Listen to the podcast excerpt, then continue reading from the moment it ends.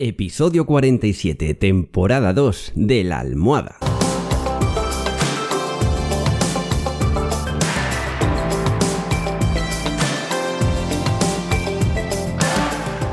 Bienvenidos y bienvenidas a esta segunda temporada del podcast de La Almohada un podcast en el que os cuento los trucos y estrategias para que podáis vivir sin complicaciones, con un mayor control de vuestra vida y que podáis ser vuestra mejor versión. En resumen, para que seáis más felices, que nos lo hemos ganado. Así que, si ya estamos todos, ¡comenzamos!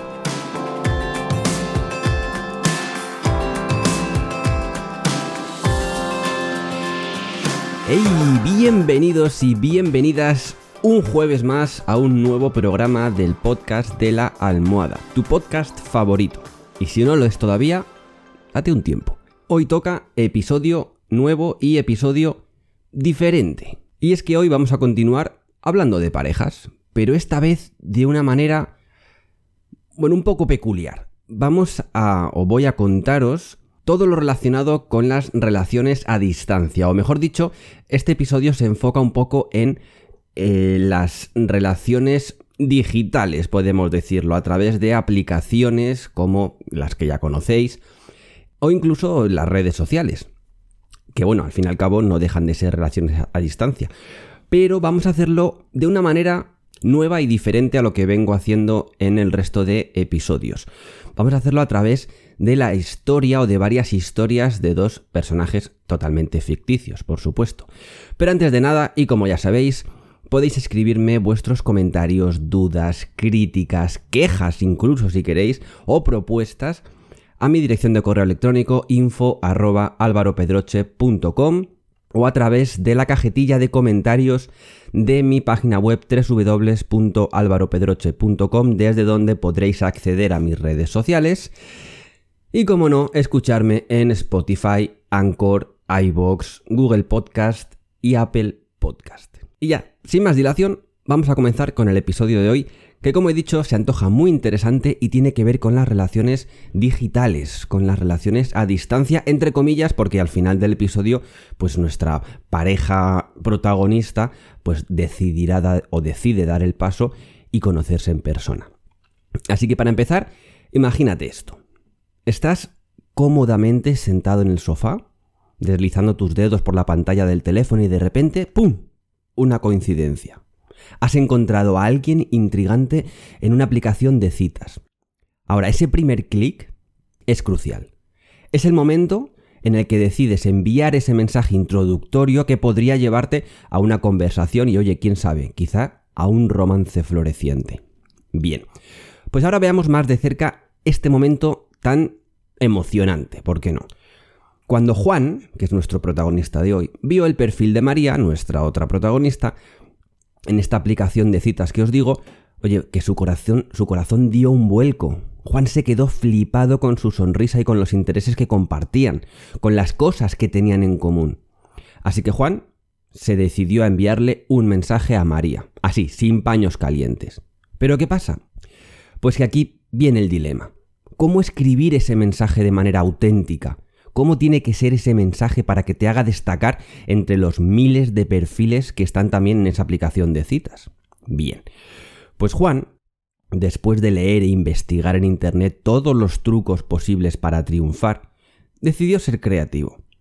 En lugar de enviar un mensaje genérico y aburrido del tipo Hola guapa o estudias o trabajas o cosas así, hizo referencia a algo interesante que había leído en la descripción de María, le preguntó acerca de su opinión sobre un libro específico que ambos habían mencionado en sus perfiles. Qué casualidad también, ¿no? Esto, la verdad, es que es bastante buena idea.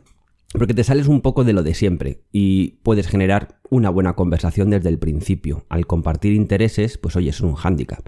Y no solo eso, sino que con esta introducción Juan mostró a María que se había tomado el tiempo para conocerla. Y eso gusta a cualquiera. Sí, a mí también. Vale, pues esa primera interacción entre Juan y María fue solo el comienzo. Con cada respuesta y cada mensaje que se mandaban, la conexión entre ellos creció. Compartieron risas, anécdotas, de todo. Y al poco tiempo descubrieron que tenían mucho más en común y que se sentían cómodos el uno con el otro. Los mensajes de texto continuaron fluyendo hasta altas horas de la noche, creando una muy buena expectativa para cuando finalmente se fueran a encontrar en persona, cara a cara. Que eso ya vendrá más adelante. Pues bien, lo que quiero que veáis con el ejemplo de Juan y María es que la belleza de este primer clic o match, como se dice en este tipo de aplicaciones, es que no solo se trata de encontrar a alguien interesante, sino también de tener la valentía de enviar ese primer mensaje para romper el hielo y abrir la posibilidad de crear una gran conexión entre dos personas. Y es que a día de hoy la tecnología ha eliminado las barreras físicas y ha dado paso a la oportunidad de conocer a personas de diversas partes del mundo con las que de otra manera pues nunca te habrías cruzado. Así que ya sabes, la próxima vez que encuentres a alguien especial en una aplicación de citas, recuerda que ese primer clic puede ser el comienzo de una hermosa historia de amor. No tengas miedo de ser auténtico o auténtica y de mostrar interés genuino, interés real en esa otra persona quién sabe lo que te puede deparar el destino, ¿no? Y aquí llegamos al punto número 2, al arte de la comunicación virtual. Una vez que la conexión se ha establecido con la otra persona, y como acabamos de ver, se ha establecido pero bien bien, es hora de sumergirse en la comunicación virtual. Es decir, en los mensajes de texto, las videollamadas, las llamadas telefónicas. Todo esto se convierte en las principales formas de interactuar. Pero aquí hay un problema. ¿Cómo podemos transmitir emociones y profundizar en esa conexión que hemos logrado? Y todo ello a través de una pantalla. Es que no es tan fácil como parece. ¿eh? Volvamos con Juan y María, que están con las hormonas a flor de piel, pero que no les queda otra que mantener una relación a distancia porque viven en ciudades separadas. Desde el momento en que hicieron ese primer clic, ese primer match, se dieron cuenta de que la comunicación virtual sería un pilar fundamental para mantener su conexión viva. Juan y María descubrieron que las largas conversaciones por videollamada se convirtieron en su puerta de entrada hacia la intimidad emocional y no emocional. A través de estas videollamadas pudieron verse, escucharse y lo más importante, ver y leer las expresiones faciales del otro. La comunicación no verbal aquí jugó un papel vital en la comprensión de las emociones y el estado de ánimo de cada uno, porque no olvidemos que la distancia puede ser un impedimento a la hora de querer expresarnos, y ya no hablemos si solo se limitan a mensajes de texto. Bueno, a lo que iba. Estas videollamadas permitieron que María y Juan tuvieran conversaciones profundas, que compartieran sus sueños, sus temores, sus esperanzas y mil cosas más. Aunque no estaban físicamente juntos, Gracias a esas videollamadas pudieron construir una conexión íntima a través de la pantalla. Aprendieron a leer los gestos sutiles, las sonrisas y las miradas en los ojos del otro. Y esto les permitió construir una base sólida para su relación. Qué bonito todo, ¿verdad? Pero ojo, cuidado. La comunicación virtual no se limita solo a las videollamadas. Los mensajes de texto también juegan un papel importante. A través de estos mensajes, María y Juan podían expresar su afecto diario, su cariño diario y compartir detalles de su vida, de su día a día. Desde mensajes de buenos días hasta notas de aliento durante momentos difíciles. Los mensajes de texto es un poco como, oye, que sepas que sigo aquí y me acuerdo de ti. Porque claro, tampoco se pueden estar haciendo videollamadas todo el rato, ¿no? El único problema del WhatsApp, como dije antes, es que a veces las palabras pueden malinterpretarse. Sí, aunque vayan acompañadas de emoticonos de caritas sonrientes. Pues bien, para superar estos obstáculos, Juan y María aprendieron a ser claros en sus mensajes, a hacer preguntas para aclarar cualquier duda y a ser pacientes y comprensivos el uno con el otro. Y a mandar mensajes de audio, claro, que esto también ayuda. A lo que voy, es que cuando recibes algo que no te gusta, o un mensaje que no te ha gustado, o que te llama la atención, de manera negativa, lo primero que tienes que hacer es valorar si a lo mejor no quería decirlo de esa manera, o si eres tú el que se lo está tomando como no debe ser. Y eso, ante cualquier duda, pregunta. Llama, manda un audio, pero no te quedes con la duda. No hay nada peor que quedarte con las ganas de preguntar algo.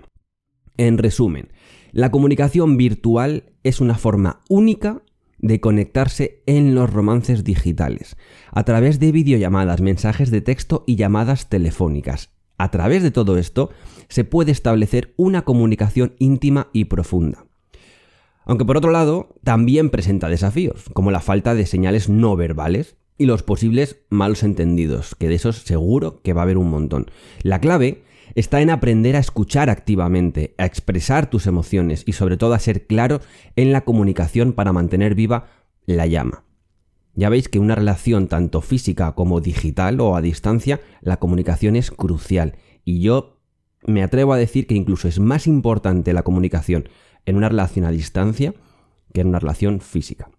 Y dicho esto, una vez que se ha hecho una conexión, que se mantiene viva la llama a través de la comunicación virtual, lo que viene ahora es súper importante. Y es ser una persona auténtica. A ver, todo el mundo es feliz en sus redes sociales. Todos mostramos nuestra mejor cara en las redes sociales. Y más aún en una aplicación para encontrar pareja. Y eso no está mal, ¿eh?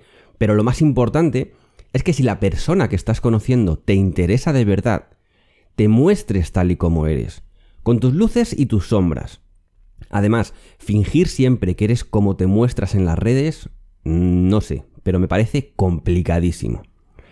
Vale, pues ahora vamos a dejar un poco tranquilos a Juan y a María, que estarán disfrutando con su comunicación virtual, y vamos a hablar ahora de Laura y Pablo. Laura y Pablo se conocieron en una red social para amantes de los libros y rápidamente se dieron cuenta de que tenían una conexión especial. Comenzaron a escribirse mensajes y se dieron cuenta de que compartían una pasión por la literatura y la escritura. Algo lógico si se conocieron en una red social para amantes de libros. Pero bueno, total, que parecía que estaban hechos el uno para el otro. A medida que su relación avanzaba, Laura y Pablo se encontraron con un desafío el de mantenerse auténticos en un entorno en línea, en un entorno online, digital. Y es que tanto Laura como Pablo tenían muchísima presencia en las redes sociales y compartían regularmente cosas de sus vidas. Pero ¿qué pasa? Que podrían caer en la trampa de mostrar una versión idealizada de sí mismos, solo mostrando lo positivo y ocultando las imperfecciones, vamos, lo que todo el mundo hace en las redes sociales. Lo bueno es que Laura y Pablo se dieron cuenta de eso y decidieron dejar de lado el postureo y ser sinceros el uno con el otro. Y esto me recuerda a mi chica, con la que, para quien no lo sepa, llevo una relación a distancia. Nos conocimos en una red social, conectamos y empezamos a hablar todos los días. Un poco como Juan y María, pero no en una aplicación de citas. Total, que cuando ella se dio cuenta de que ya no había marcha atrás, de que ya estábamos pillados hasta las trancas, recuerdo que me hizo la primera videollamada. Y ahora me hace gracia recordarlo y me encanta pero me acuerdo que me dijo que había decidido hacerme la videollamada para que la viera así, tal cual, como era ella, al natural, fuera de las redes sociales. Y aquí me voy a mojar. Yo por un lado pensé, ole sus huevos. Pero por otro lado pensé también, oye, esto dice mucho de ella. Y también pensé, madrecita, qué belleza, pero esos temas apartes. Y la verdad es que esto que me pasó a mí refleja perfectamente de lo que estoy hablando, de lo de ser auténtico, aunque tengo que decir que además de la autenticidad, también hay que manejar las expectativas que surgen en un principio. Y es que cuando conectamos con alguien en el mundo digital o virtual, es fácil formarnos una imagen idealizada de esta persona, sobre todo si nos guiamos de lo que vemos en sus redes sociales. Pues bien, esto puede llevarnos a tener expectativas poco realistas y a veces desilusiones cuando finalmente nos encontramos en persona. Vamos, lo típico de que quedas con alguien que has conocido en redes sociales y resulta que cuando la ves, pues en persona te cuesta incluso reconocerla. Por lo tanto, tanto la historia de Laura y Pablo como la de Ainara y la mía nos enseña que la autenticidad y la gestión de las expectativas son fundamentales en las relaciones digitales, digamos. Aunque bueno, la mía no es del todo digital porque sí, nos vemos varias veces al mes, pero bueno, sabéis un poco por dónde voy, ¿no? Pues venga, que ya queda poco y ahora viene lo bueno. Ahora toca conocerse en persona. Y es que llega un momento en el que la relación digital debe enfrentar el desafío de dar el salto al mundo real. Qué nervios, ¿no? Pues lo mismo les pasó a Juan y María, que ya llevaban tiempo chateando y haciendo videollamadas, y oye, se lanzaron a quedar por primera vez. Esto mola, pero también da unos nervios del copón bendito, porque conocerse en persona puede generar emociones intensas y revelar algunas cosillas que no se percibían a través de una pantalla. Por eso mismo es el momento de confrontar la pura realidad y ver si la conexión virtual se traduce en una conexión, digamos, tangible. Que oye, a veces puede no darse esa conexión final. Y aquí es cuando Juan y María empezaban con las dudas. Cuando se vieran, ¿la química sería la misma? ¿Se sentirían tan conectados cara a cara como lo habían estado a través de sus móviles? Bueno, total, que al final llegó el gran día. Juan y María quedaron a tomar algo en una cafetería, ay, en terreno neutral. Como cabía esperar, sus corazones iban a mil cada vez que se acercaban el uno al otro. Los dos estaban como flanes, y eso que llevaban varios meses hablando y haciendo videollamadas. Pero no, aquello era distinto. Verse en persona era como más intenso, como si las mariposas, que ya se habían tranquilizado, volvieran a agitarse como si no hubiera un mañana. Pues bien, finalmente se dieron cuenta de que la conexión que habían cultivado en el mundo digital se hizo palpable en ese momento. ¡Oh, qué bonito! De todas formas, de lo que quiero que te des cuenta es que la transición del mundo digital al mundo real puede ser emocionante, y te aseguro que lo es, pero también puede ser desafiante. Los WhatsApps o los chats te permiten seleccionar cuidadosamente tus palabras y presentar tu mejor versión. Es eso de escribo, borro, no, mejor lo digo así, borro otra vez, así, ya está. O bueno, espera, cambio esto mejor. Vale, ahora sí.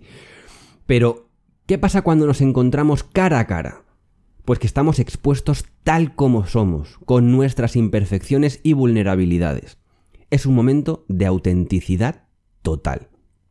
Además, como me pasó a mí también, Juan y María se dieron cuenta de que la realidad hacía más fuertes las emociones.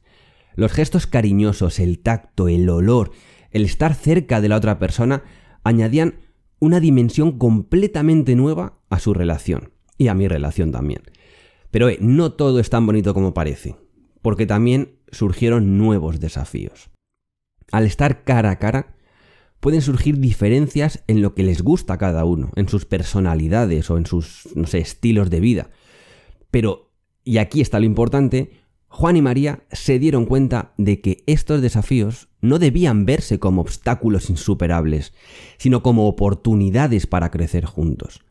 En resumen, el paso del mundo digital al mundo real marca un momento crucial en estos romances digitales.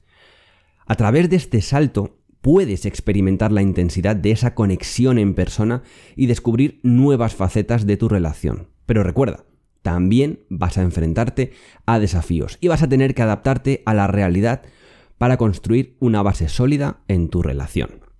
Y ahora sí que sí, amigos y amigas, esto ha sido todo por hoy. Espero que hayáis disfrutado de este episodio tanto como yo lo he hecho grabándolo y que oye, si estáis dudando si comenzar una relación porque la otra persona vive lejos. Oye, adelante. Adelante, probad. Yo salía de una relación muy larga, no quería tener nada con nadie, conocía a esta chica a través de la red social. Aún así, mmm, siempre tenías ese freno porque vive en otra ciudad, es más complicado. Pero oye, si te gusta esa persona, lánzate a la piscina lánzate a la piscina. Fíjate, llevamos ya 3, 4 años juntos y no hay ningún problema. Nos vemos siempre que podemos, hablamos todos los días. Es que no veo ningún inconveniente en tener una relación a distancia, que sí, que ya habrá gente que me diga, no, la relación a distancia, hay muchas infidelidades, no funciona, no sé qué, no sé cuántos. Bueno, allá cada uno. A mí sí que me funciona. Así que, lo que digo, si estáis dudando o, no sabéis si dar el paso para empezar una relación a distancia, yo, luego haz lo que quieras, yo os animo a que lo hagáis. Y ya para terminar, y como siempre os digo, solo quiero pediros una cosita. Y esa cosita no es otra que el que seáis muy, muy, muy, pero que muy felices.